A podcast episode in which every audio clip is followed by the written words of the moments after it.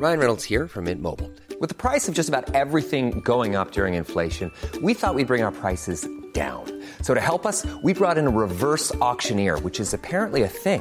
Mint Mobile unlimited premium wireless. Ready to get 30, 30, bit to get 30, bit to get 20, 20, 20, bit to get 20, 20, bit to get 15, 15, 15, 15 just 15 bucks a month. So, Give it a try at mintmobile.com slash switch. $45 upfront for three months plus taxes and fees. Promo for new customers for limited time. Unlimited more than 40 gigabytes per month. Slows. Full terms at mintmobile.com.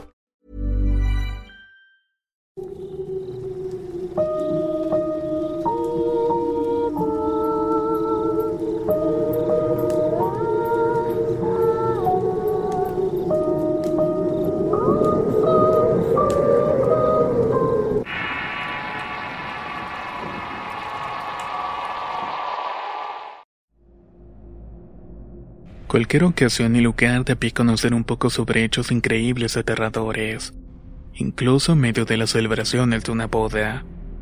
Acompáñenos entonces a escuchar este siguiente relato. La bruja de la caña. Historia basada en sucesos reales. Escrito y adaptado por Eduardo Liñán para relatos de horror. Si quieren conocer más historias del mismo autor, los invito a visitar el enlace que dejaré en la descripción del video. Hace algún tiempo asistí a una boda en un ejido llamado Aquiles ubicado en el municipio de Pánuco, Veracruz. Luego de un largo viaje entre brechas y verdes campos de caña, llegué a su lugar donde se celebraba la fiesta en la que todo el pueblo estaba invitado. Era el enlace de la joven Rosa Molina y el joven Ernesto Campos, ambos hijos de cañeros. La fiesta había comenzado desde muy temprano, y las familias que iban conmigo apretujándose en la caja trasera de la pick-up de mi amigo. Contaba que ese par de jóvenes era como una especie de Romeo y Julieta de pueblo, ya que sus padres nunca estuvieron de acuerdo que se casaran, pero al final el amor logró su cometido. Al llegar a la celebración brincamos todos de alegría para poder bajar de la camioneta llenos de polvo y tierra por el agreste camino que conducía al ejido que tenía unas cuantas calles, el cual estaba rodeado de cañaverales que pronto serían quemados para iniciar la zafra. De inmediato mi amigo y yo nos dirigimos a la casa de uno de los tíos de la novia, en la cual habían familiares platicando amenamente sobre el viaje de alguno de ellos que venían de los Estados Unidos a la boda de la sobrina. Luego de entrar en la casa de inmediato me invadió un aroma café con peloncillo que endulzó el cansancio y me quitó la somnolencia que traía encima. La anfitriona, adivinando mis pensamientos, se acercó ofreciéndome un jarro de humeante café que de inmediato bebía sorbos, poniéndome a tono con aquella reunión. La casa, aunque humilde, ofreció una calidez muy especial. Las paredes estaban adornadas de retratos viejos en blanco y negro, y algunos a color de familiares, hijos, sobrinos y nietos de la familia, que rodeaban una gran pintura de una foto restaurada del matrimonio que procreó a todos esos hijos, y que fueron los primeros pobladores del ejido, mismos que ahora acompañaban a los novios en su enlace. Afuera, en el gran patio de la casa, sonaba la música de arpa y jarana, que interpretaban los guapangueros que habían traído exclusivamente de Tuxpan para la boda. Los sones o el guapango pegajoso hacían que de algún modo participara en toda aquella alegría que parecía un carnaval con mucha algarabía. Todos los presentes cantaban y bailaban sones mientras yo terminaba de beber mi café, y una de las tías de la joven servía bandeja humeante de deliciosas carnitas para saciar el hambre que mí era mucha. Pasaba la medianoche cuando terminó el convivio, al menos por esa noche y al menos para la mayoría de los pobladores ya que por la mañana toda la familia iría a Pano con una tornaboda que había preparado algunos tíos que matarían una vaca para hacer la barbacoa. Nos quedamos algunas personas, entre ellas mi amigo y primo de la novia, los tíos y algunos otros ejidatarios que continuaban bebiendo cerveza y licor de caña. Hablando de cosas triviales y situaciones familiares de antaño que habían enemistado a varios de ellos, y cuyo rencor aún se avivaba en cada trago de alcohol. Yo estaba recostado en un camastro bebiendo mi última cerveza cuando se acercó un ejidatario a hacerme compañía. Ahí comenzó una conversación que se tornó en una larga plática de seres sobrenaturales, los cuales dominaban esa pequeña parte del estado de Veracruz, y que eran muy conocidos por todos los cañeros. Él tenía una historia particular y que le había sucedido a su compadre, Don Manuel Rentería. Don Manuel era un viejo cañero cuyas manos quebradas y cenizas daban cuenta de su gran experiencia en el campo. Y que a pesar de sus años aún seguía macheteando caña con mucha fibra y ahínco. Tenía su casa en las cercanías del ejido en una comunidad llamada El Molino. Y se quedaba en la casa de su compadre en Aquiles Cerdán en tanto pasaba la temporada de la zafra. Cierta tarde y luego de la jornada, don Manuel había echado su último atado de caña al camión recolector. Tanto su ropa como su persona estaban ennegrecidas por las cenizas de la quema de los tallos de caña. Sus manos, acostumbradas al machete, estaban cubiertas de hollín, y tal era su cansancio que se recostó debajo de un árbol de mango. En tanto los demás jornaleros terminaban de cargar sus tallos cortados. La tarde caía poco a poco y los trabajadores iban terminando de llenar los camiones que llevaban la caña y salían del cañaveral rumbo al ingenio. Estos iban saliendo lentamente haciendo rugir el motor en tanto las llantas hundían en el lodazal dificultando su salida. Los hombres también comenzaban a subir a las pick-ups de los productores para irse quedando en el camino o llegar al ejido con sus familias y quitarse todo el sudor ennegrecido que escorría por sus rostros y manos. Entre risas y burlas los jornaleros iban satisfechos por haber podido terminar un día más de labor. Tanto que nadie se percató que don Manuel no había subido ningún transporte y se había quedado dormido debajo del mango. Serían las nueve de la noche cuando un mal sueño despertó al hombre y sintió pesadumbre al ver que estaba solo en medio del campo, con un cielo estrellado y la luna iluminando la brecha que conduce al ejido a varios kilómetros del cañaveral. Don Manuel maldijo una y otra vez su suerte al verse en medio de la nada y tener que caminar hasta la casa de su compadre. Con suerte ya pasó velol llegaría por la madrugada. Pensó en dormir ahí, pero no tenía nada para guarecerse ni comida. Resignado emprendió el camino de vuelta. Con paso lento se fue fumando un cigarrillo en tanto la luna iluminaba la brecha. Rodeado de los sonidos de la noche y luciérnagas que de tanto en tanto se encendían a cada paso que daba. Arribó una bifurcación en medio del cañaveral y recordó las pláticas de unos jornaleros que vivían cerca del sitio. Pensó entonces en llegar a ese poblado y pedir posada con algún compañero. Estaba cerca y solo tenía que atravesar el campo para llegar al camino aledaño que daba a ese lugar pero no caminó ni cien metros cuando las filosas hojas de las crecidas cañas comenzaron a herirlo en la piel, obligándolo a regresar a la vereda lodosa. Decidió rodear y llegar lo antes posible. Al adentrarse llegó de nuevo otra bifurcación y ahí tuvo que pensar muy bien por dónde se iría. Así que, encomendándose a Dios, tomó un camino que llevaba a las faldas de un cerro. Y al llegar a lo que parecía ser una barranca, Supo que había errado en su decisión. Por lo que se sentó en una roca y nervioso se fumó un cigarro en tanto meditaba lo que iba a hacer. Estaba perdido en medio de la nada, hambriento y cansado. Nada podía ser peor. Entonces comenzó a maldecir su suerte por enésima vez y caminó de vuelta por la misma brecha. Luego de un par de horas de andar vio con alivio lo que parecía ser una casa en medio del sendero. A lo lejos se veía una humareda salir por el techo y una luz que indicaba la presencia de personas. Con las pocas fuerzas que le quedaban y sintiendo ánimo corrió hacia la casa. Al llegar notó que era un jacal humilde hecho de paredes de otate forradas con barro y techo de palma. La casita carecía de puerta ya que tenía una larga cortina que arrastraba en el piso de tierra. Don Manuel gritó para alertar a los habitantes de que le dieran cobijo durante esa noche. Luego de varios gritos y no tener respuesta, el hombre se atrevió a asomarse en la casa. Su sorpresa fue mayúscula al ver que dentro de él había una mesa colocada con platos de frijoles y cecina, la cual estaba humeando como si la acabaran de servir. Al fondo, en una estufa de barro, hervía café con canela en una olla de peltre. Y lo supo cuando al entrar el olor le relajó y le produjo más hambre. Quedamente empezó a llamar a las personas que vivían allí y de pronto de entre una cortina que tapaba las puertas de uno de los cuartos, surgió la figura de una joven mujer de una belleza peculiar con rasgos indígenas. Era morena perlada y sus ojos negros profundos como el color de sus cabellos. Una blanca sonrisa se dibujó en su rostro como dando la bienvenida al hombre, que no dejó de mirar los hombros de su piel sedosa brillante.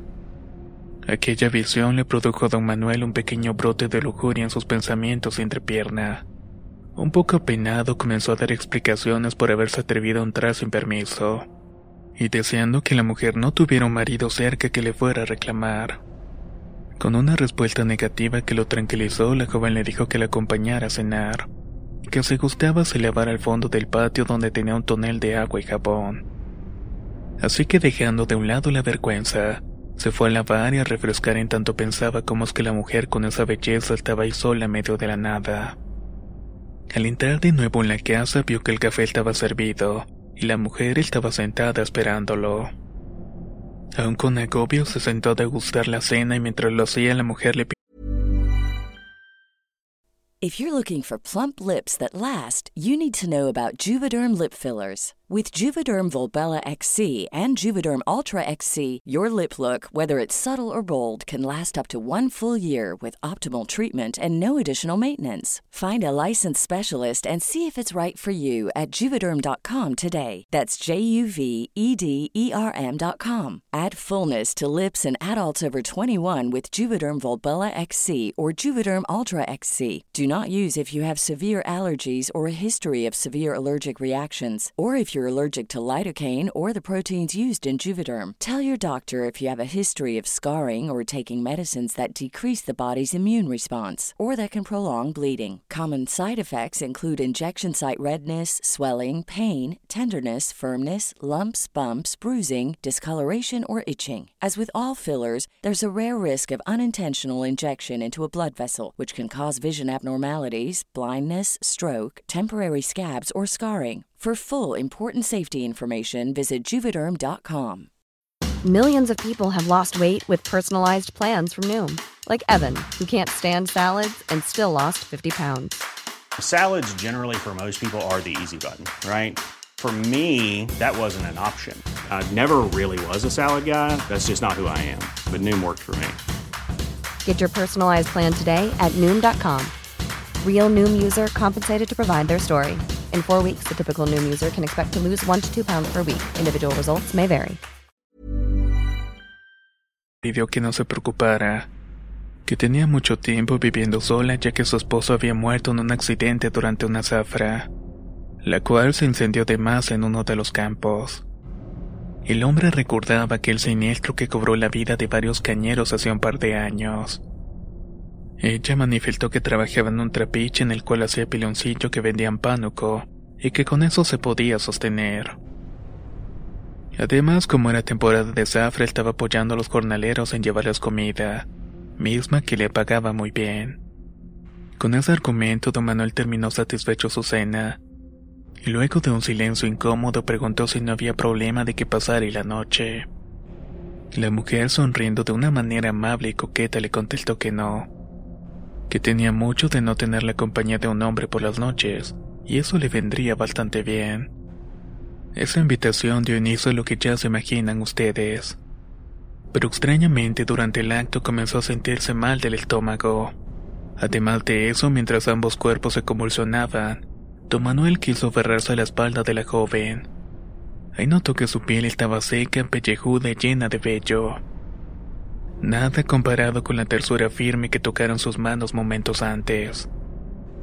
De inmediato y alertado por la extraña sensación, además del malestar, Buscó un quinqué para encenderlo, y al hacerlo la tenue luz iluminó el horror. Una repugnancia que de inmediato se instaló en su mente. Lo que momentos antes había sido una exuberante mujer, ahora era una anciana decrépita llena de arrugas con una piel que le colgaba por todos lados. Cubierta de costras, su ambiente abultado lleno de pelos. Su cabeza, en vez de tener una abundante cabellera negra, Ahora era una maraña de cabellos canosos y grasientos que apestaban a humo y sudor. Aquella horrible visión tenía por rostro un avejentado, carente de dientes y con un par de ojos inyectados de locura.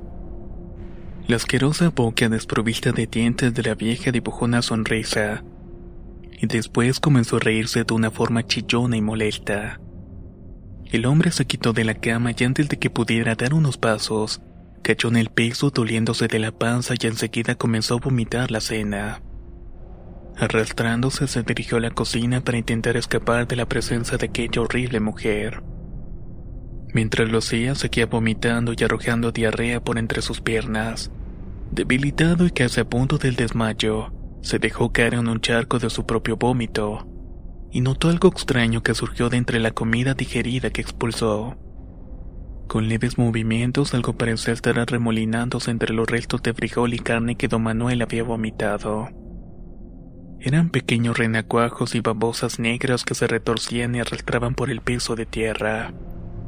Pareciera que estuvieran intentando alejarse de la inmundicia. No lo soportó más y con esfuerzo sobrehumano alimentado por el terror se arrastró como pudo hasta la salida del jacal. Pero antes de que pudiera correr la cortina para salir, la horrible anciana se lo impidió poniéndose entre el hombre y la puerta al tiempo que se reía y profería insultos. Sin darle tregua, la anciana arrastró de los pies a don Manuel con una notable fuerza para meterlo en un cuarto donde había un sinfín de cosas siniestras. Animales muertos, veladoras y una enorme figura del diablo hecho de carrizo y pelos de animales. Ahí la vieja comenzó a arrojarle un líquido negro y asqueroso al hombre, el cual estaba respirando con dificultad e imposibilitado para moverse. El pavor hizo que comenzara a temblar y suplicar cuando vio que la vieja se acercó lentamente y abriéndose de piernas. Cuando lo hizo lo que vio parecía moverse con vida propia, anunciando un más horror para el perturbado hombre. Cuando estuvo frente al rostro la atrocidad comenzó a tomar tintes de brutalidad al momento que el anciano orinó sobre la humanidad de don Manuel que con pobres intentos quiso no beberse ni respirar aquella asquerosidad que inundó su cara. De pronto de aquellos orines surgió algo extraño que comenzó a reptar por la frente del hombre hacia su boca. Y en un rápido movimiento aquello se metió en la cavidad haciéndolo toser e intentar expulsar lo que se había instalado en su garganta. Eso fue todo para él. Aquella barbaridad dio cuenta de la cordura de don Manuel, el cual se desvaneció y ya no supo más en aquel momento. Serían las seis de la mañana cuando la pick-up que venía del ejido el aguacate se detuvo en un cruce de caminos en el cañaveral. El conductor usó lo que parece ser un hombre desnudo en medio del camino. Alertando a los demás, bajaron para ver de quién se trataba.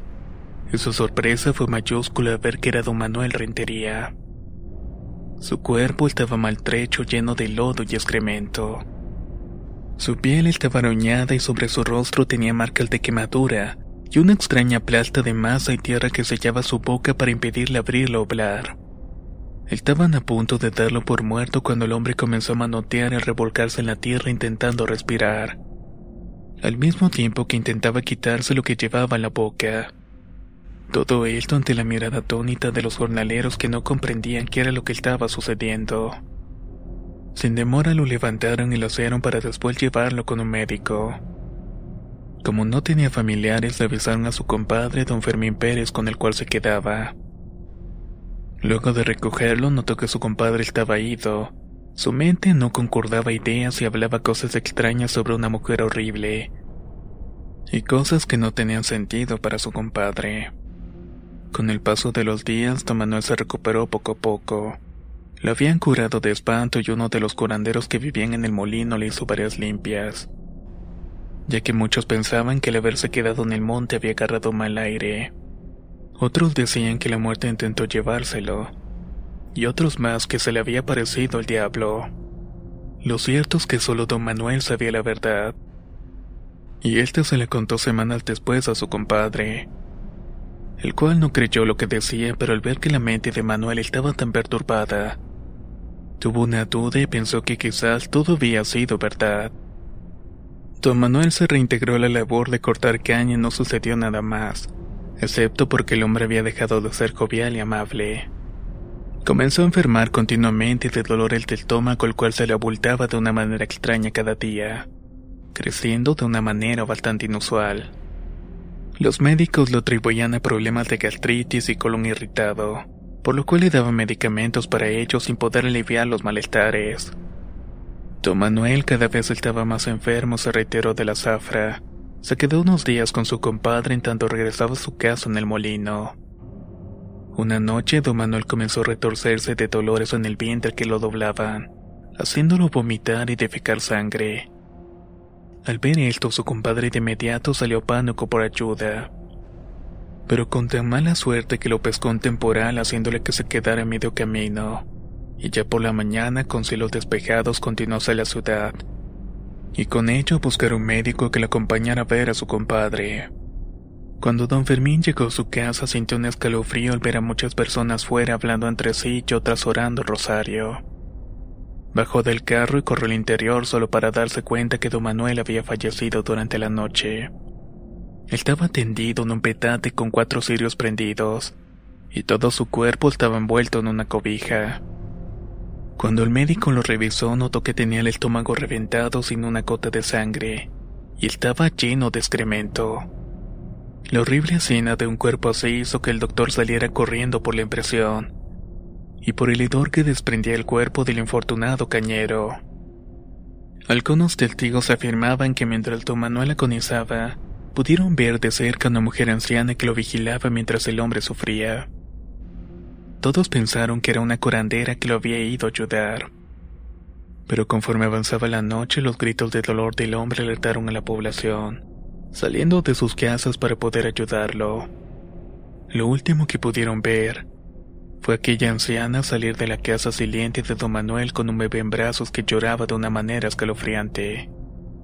Por lo que todos al ver aquello se encerraron en sus casas para rezar y pedirle a Dios que todo aquel mal se fuera del pueblo. Una de las mujeres que fue la última que vio don Manuel dijo que esa vieja en realidad había sacado el infante del vientre reventado del hombre, que después se fue caminando por las brechas sin decir nada más, y con el niño llorando entre sus brazos al cual intentaba consolar con palabras dulces. Así quedó sellado el trágico destino de don Manuel Rentería. Don Fermín ya no volvió a ser el mismo después de ser testigo de esta experiencia y se cuidaba de las sombras de la noche cada vez que caminaba por esos senderos y brechas, evitando siempre a las mujeres bonitas que de tanto en tanto aparecían en el camino, pensando que quizás era el diablo intentando sembrar las semillas del mal en su estómago. ¿Qué les ha parecido esta historia sobre brujas? Sé que ya no estamos en fechas correspondientes a Halloween, pero sin duda alguna queda la perfección con este proyecto. Nos escuchamos en el próximo relato.